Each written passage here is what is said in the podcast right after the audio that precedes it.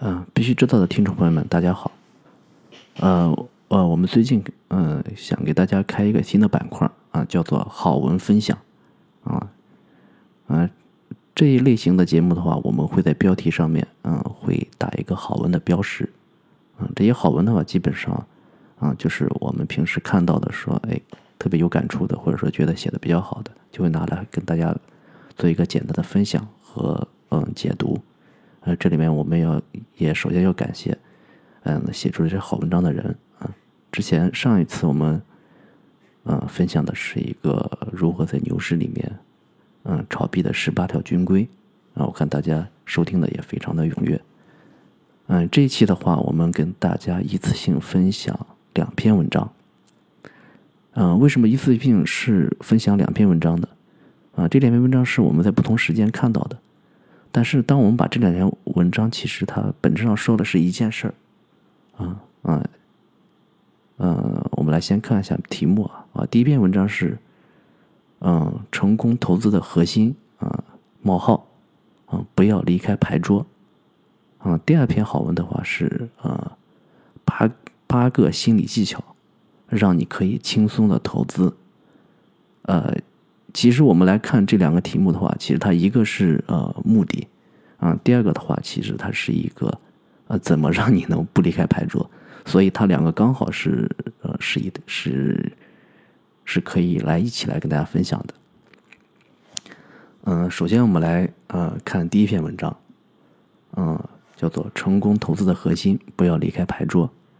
啊，这篇文章呢是来自腾讯自选股，嗯啊。来，我我大家来跟大家分享一下啊，真正伟大的投资者啊，他们往往是活的时间更长，啊，这里面举例的是巴菲特啊，是投资界最成功的人，也是活得最长的投资者，啊，然后呢，呃，你不离开牌桌的话，是成功投资的核心，啊，如同一群人在打牌啊，如果你离开了牌桌，啊，未来就算是，嗯，再发出什么样的好牌，其实跟你就没关系了。嗯，做投资，我们时时刻要想的一件事情就是不要死掉，因为投资游戏是没有第二次机会，只要你死一次就结束了。嗯，嗯，这里面讲的话啊，不要离开牌桌，其实是呃，许多人忽视了一个投资中最重要的元素，就是时间。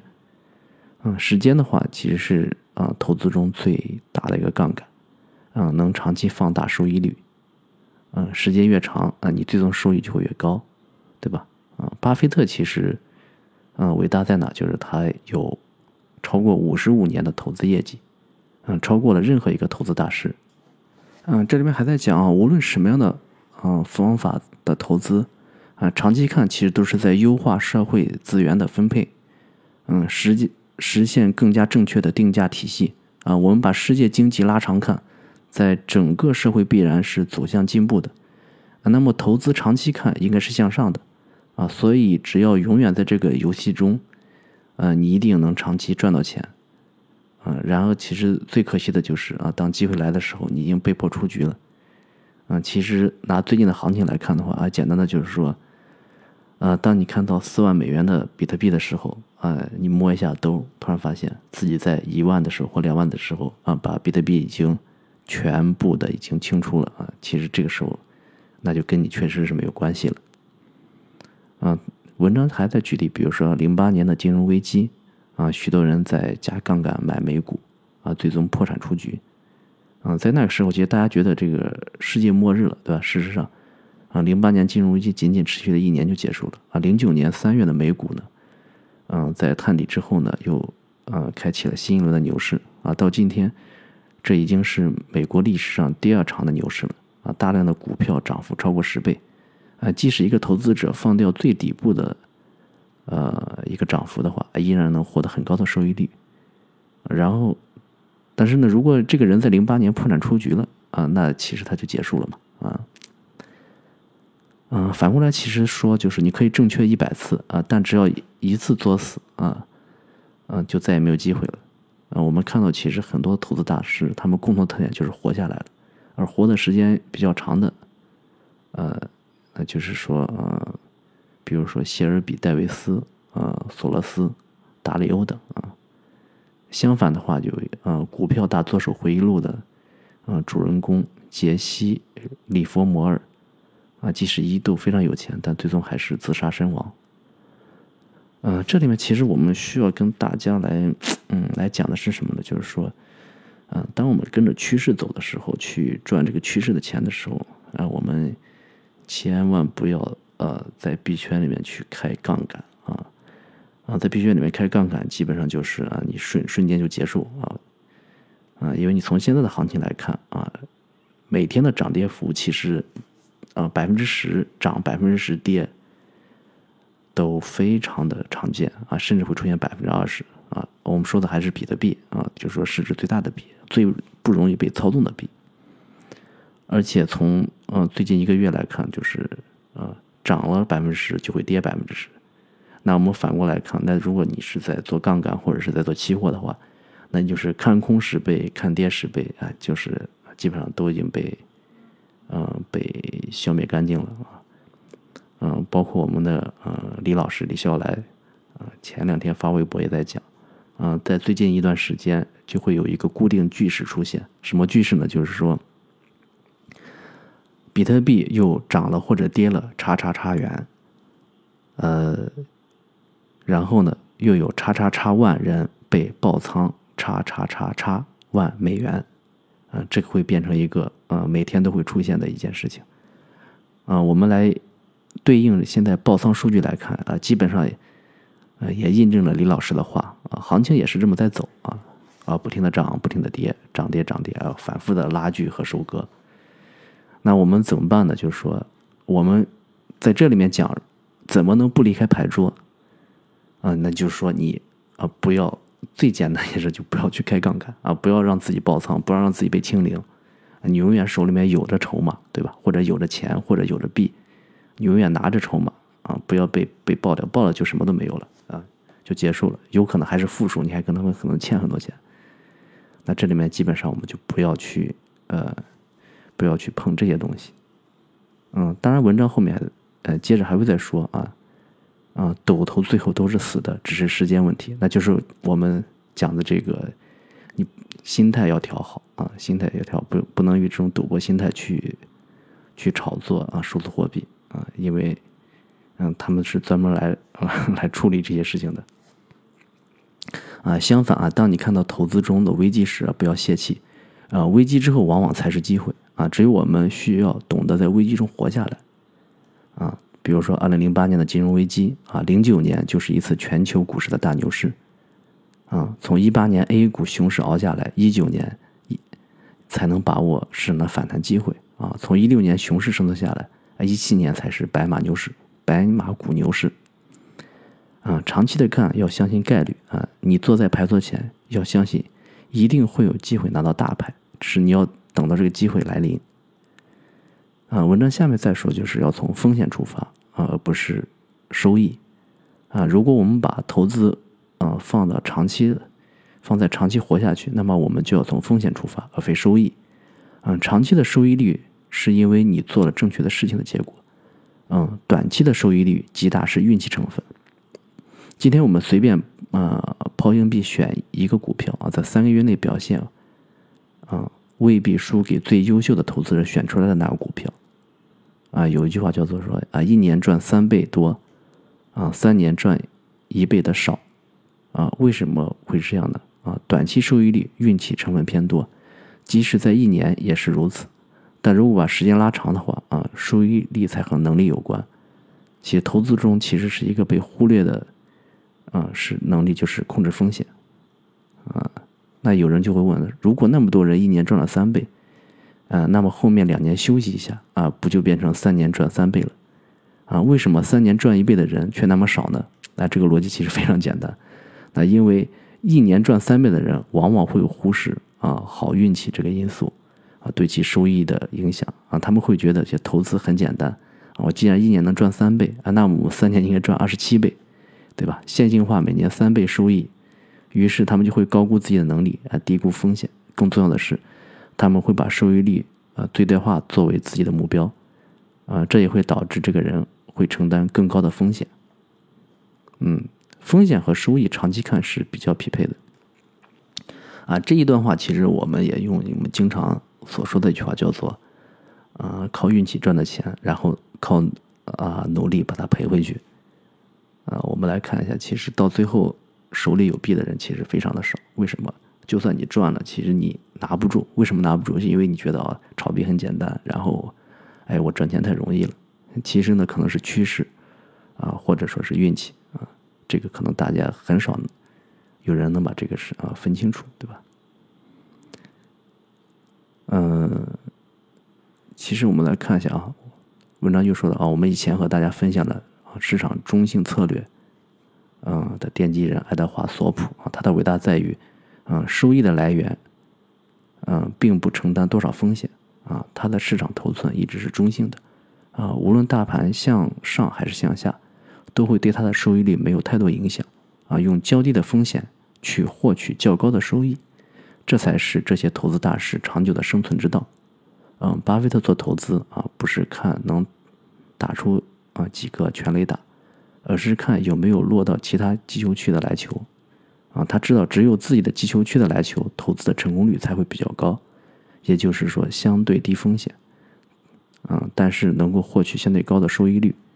啊，这句话我对这段的理解是这样的，就是说，嗯，简单来说就是说你要投资你看得懂的东西。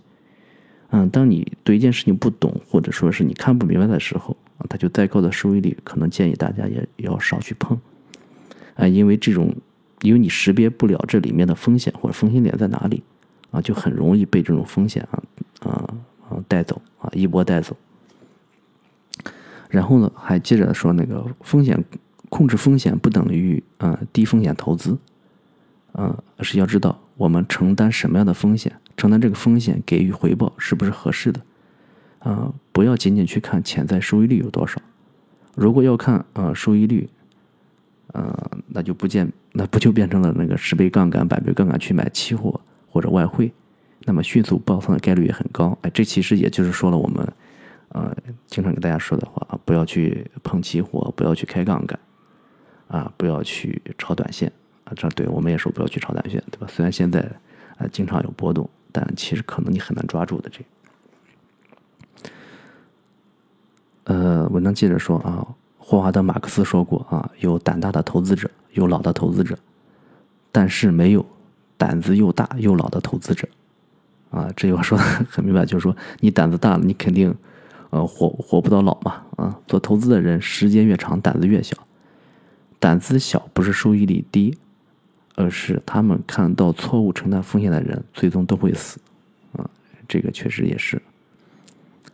嗯，接着呢，文章最后啊说将长期放到第一位啊，投资这个游戏啊，我们能无限玩下去，那么一定就能获得很高的收益啊。当我们知道影响结果最重要的因素是什么以后，我们就应该把长期放在第一位，一切从长期出发，长期包括很多因素，可持续的投资方法。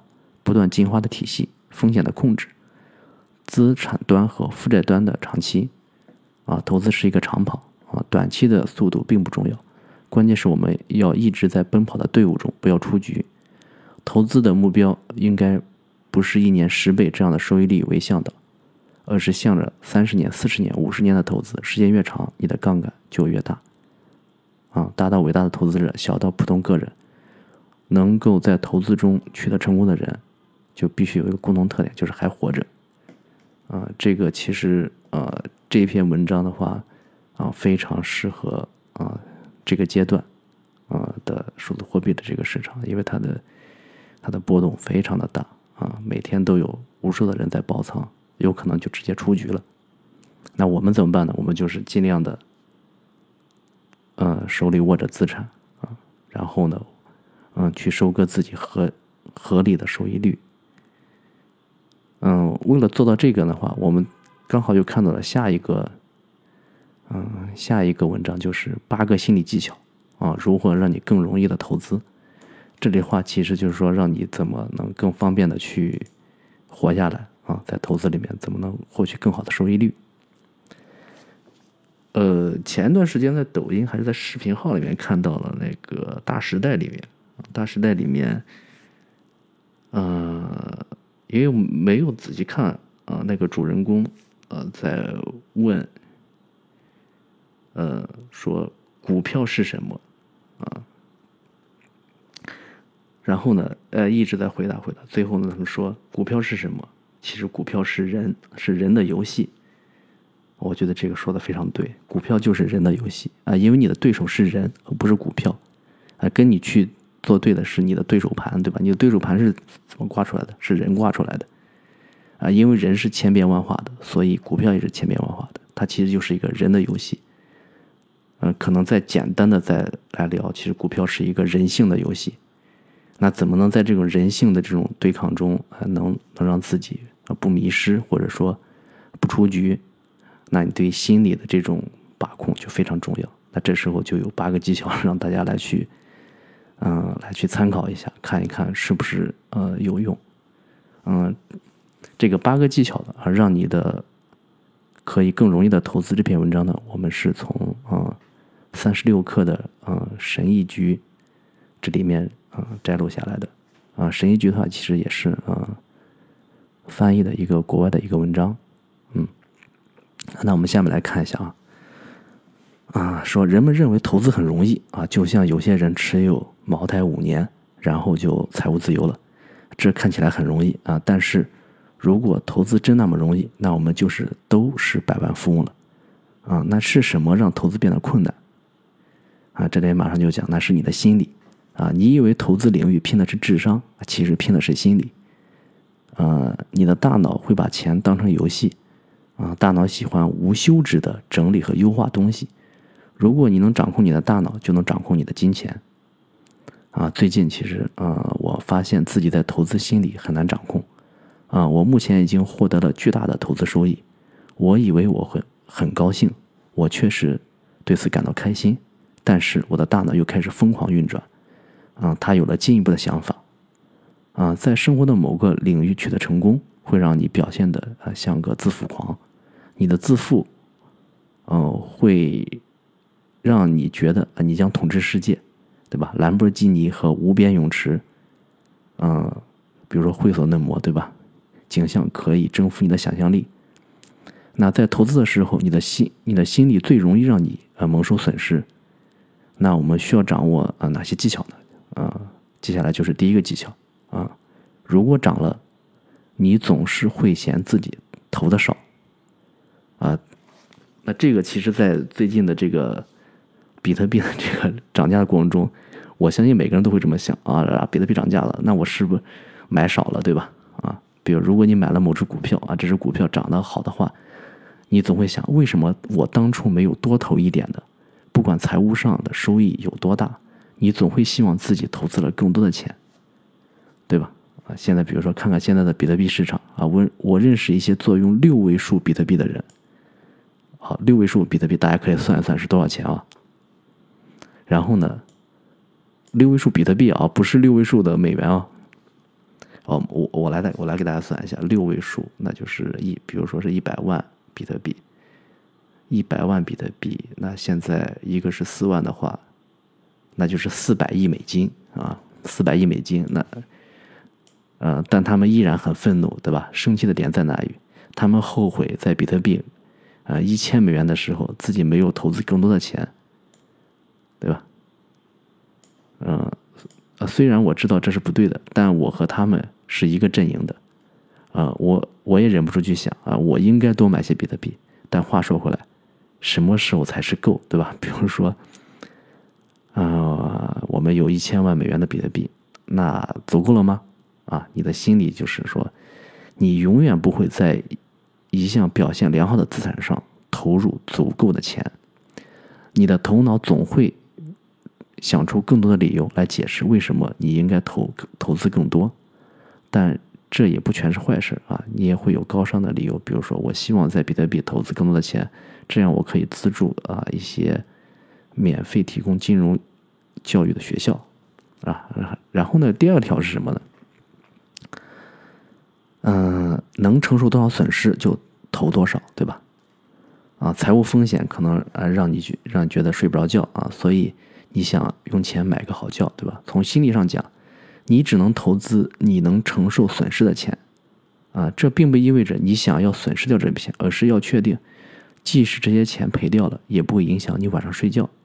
如果你把过日子的钱也拿来投资，冒着一些呃一无所有的风险重新开始的时候，呃，很容易产生问题。如果你不知道该投资多少钱啊，那就考虑投资百分之五或者百分之十，这不会让你破产。嗯，一夜好眠，价值七位数啊。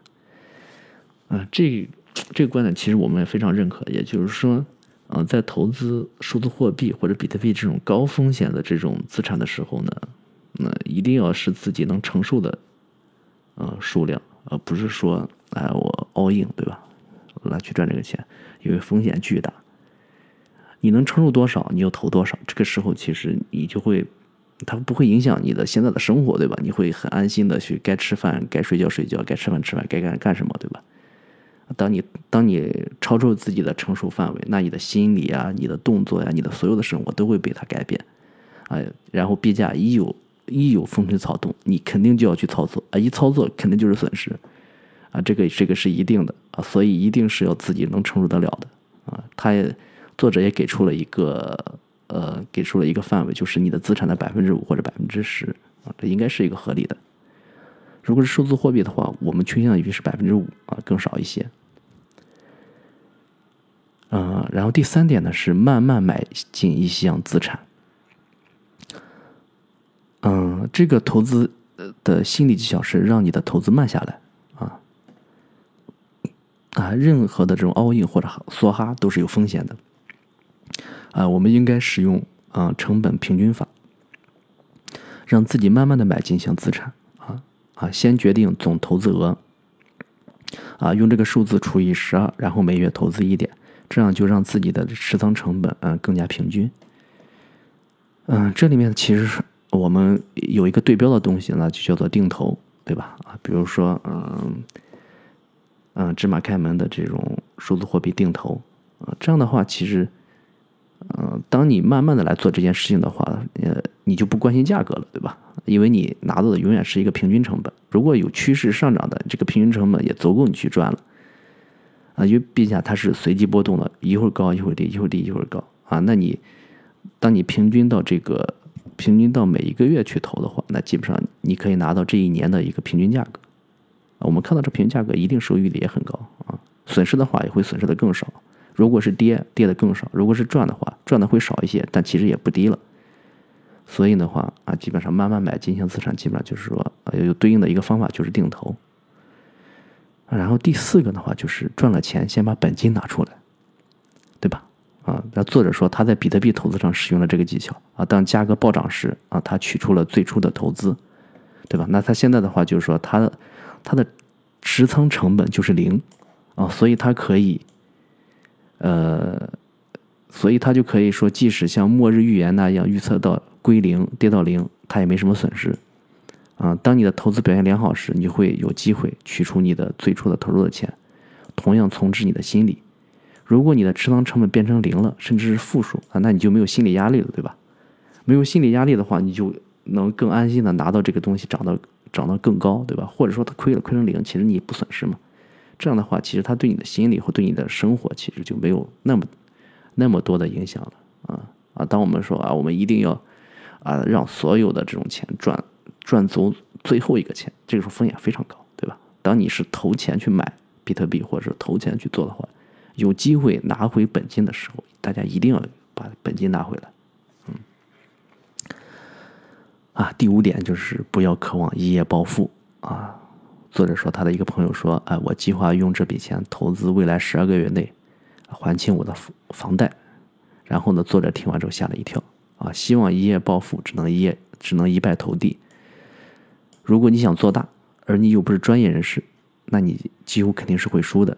即使你是一个拥有金融学位的专业投资者，你仍然很有可能做出一个错误的决定，让你一败涂地。你不可能一夜暴富啊！你只能慢慢变得富有，重新调整你的心理。从长远来看，让耐心引导你走向财务自由。啊，这个其实讲的也很对啊！一夜暴富，一夜暴富其实就是一夜爆仓啊！大家一定要注意啊！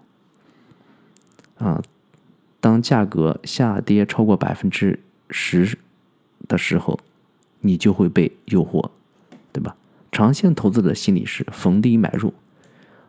我们知道自己买的是什么，因为他们花的是长时间根据现有数据来理解的资产的潜在价值。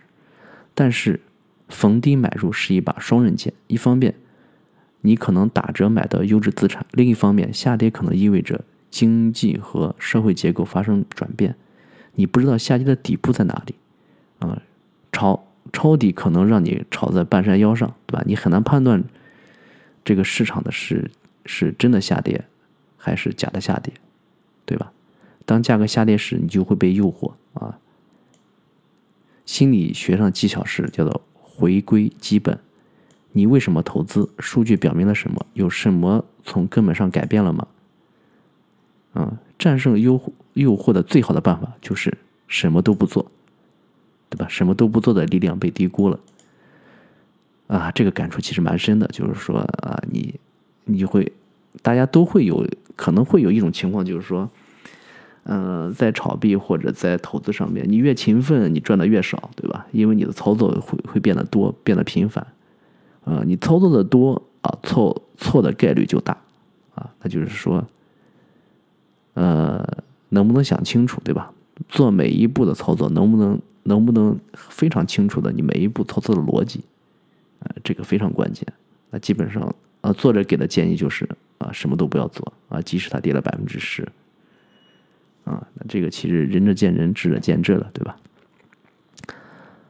啊，第七条就是多听听对手方的逻辑啊。我们是群居动物，独自获胜没有乐趣。你喜欢和人一起交谈你的投资，这样你就能感觉到自己与社会的联系。当你的投资表现良好时，你会和。拥有同样资产的人谈谈，这是你的本性，对吧？克服这个问题的方法是多听听你的对手在说什么，啊，呃，作者就会经常听啊彼得西夫的内容啊，他说加密货币毫无价值，将跌至零，尽管他年幼的儿子和他所有的朋友都相信这是未来，我想让他的逻辑狠狠的教训我一顿，啊，最容易欺骗自己的事。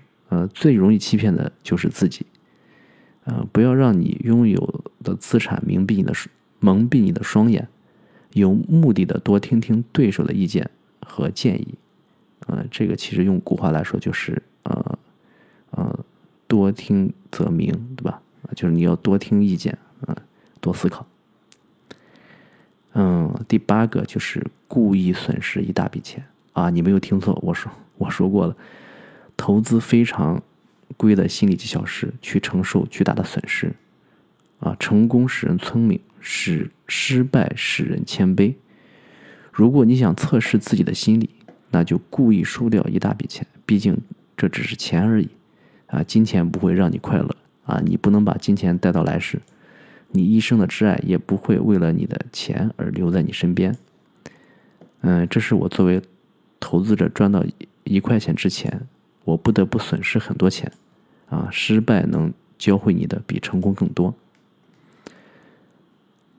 呃，这个怎么理解呢？这个就是说，嗯，其实我们从币上来看的话，就是说，你可能，呃，一定要经历一些失败，或者说经历一些投资失败，或或者说经历经历，就是你的经历足够多啊，你才能，你才能更，呃，更好的去。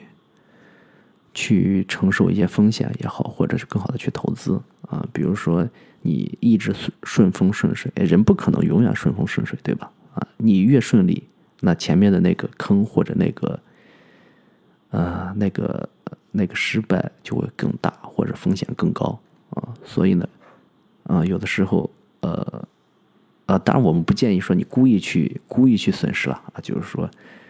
如果说有了损失啊，因为在在数字货币投资里面，损失我觉得是经常的事情。如果是损失的话，就你的承受能力要一定要强，不能说是哎哎，我天天老想着损失这件事情，而不去看其他事情，对吧？损失也很正常，对吧？啊，因为没有常胜将军在这里面啊，所以说呢，就是说啊，投资是反人性的啊，这是因为人在心理上啊，其实是不适合做投资的。所以不要像傻瓜一样，在心理的支配下乱投钱，在你掌握了自己的心理，并知道如何应对之后，你就可以做到冷静的投资。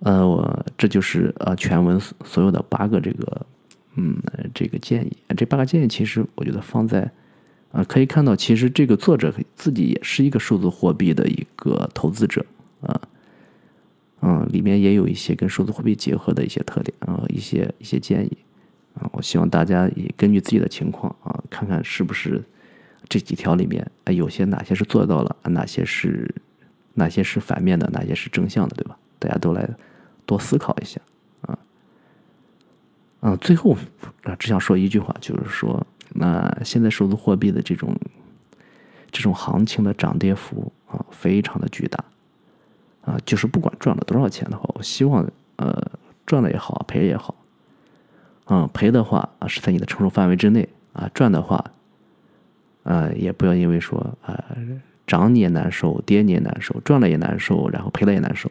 啊，其实我觉得可能也没有必要啊啊，这只是一个投资而已，所以呢，就是说自己的心理上面，啊，该过什么样的日子还要需要过什么样的日子，对吧？啊，这就是我我对大家的一些建议啊，也是对自己的建议啊，这确实是反人性的啊，我们需要去让自己的心理变得更强大，对吧？这样或者更冷静或者更慢的去投资，啊，这样的话会更好一些。嗯，好了，嗯，谢谢大家的这种。陪伴或者收听啊，我们下次节目再见。